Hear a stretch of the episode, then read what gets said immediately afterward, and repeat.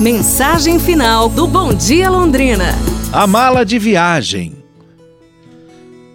Conta-se uma fábula sobre um homem que caminhava vacilante pela estrada, levando uma pedra numa mão e um tijolo na outra.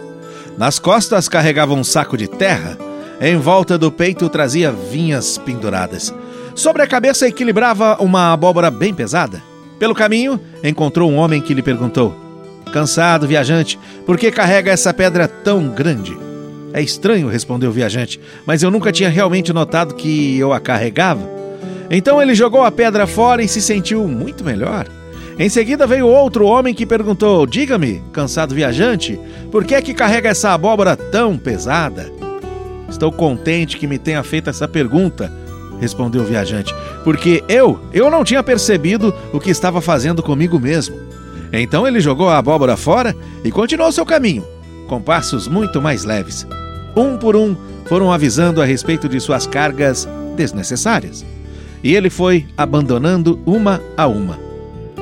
Por fim, ele se tornou um homem livre e caminhou como tal. Qual era, na verdade, o problema dele? A pedra e a abóbora? Não, não. Era a falta de consciência da existência delas. Uma vez que as viu como cargas desnecessárias, se livrou delas, bem depressa, e já não se sentia mais tão cansado. Esse é o problema de muitas pessoas às vezes. Elas estão carregando cargas sem sequer perceberem.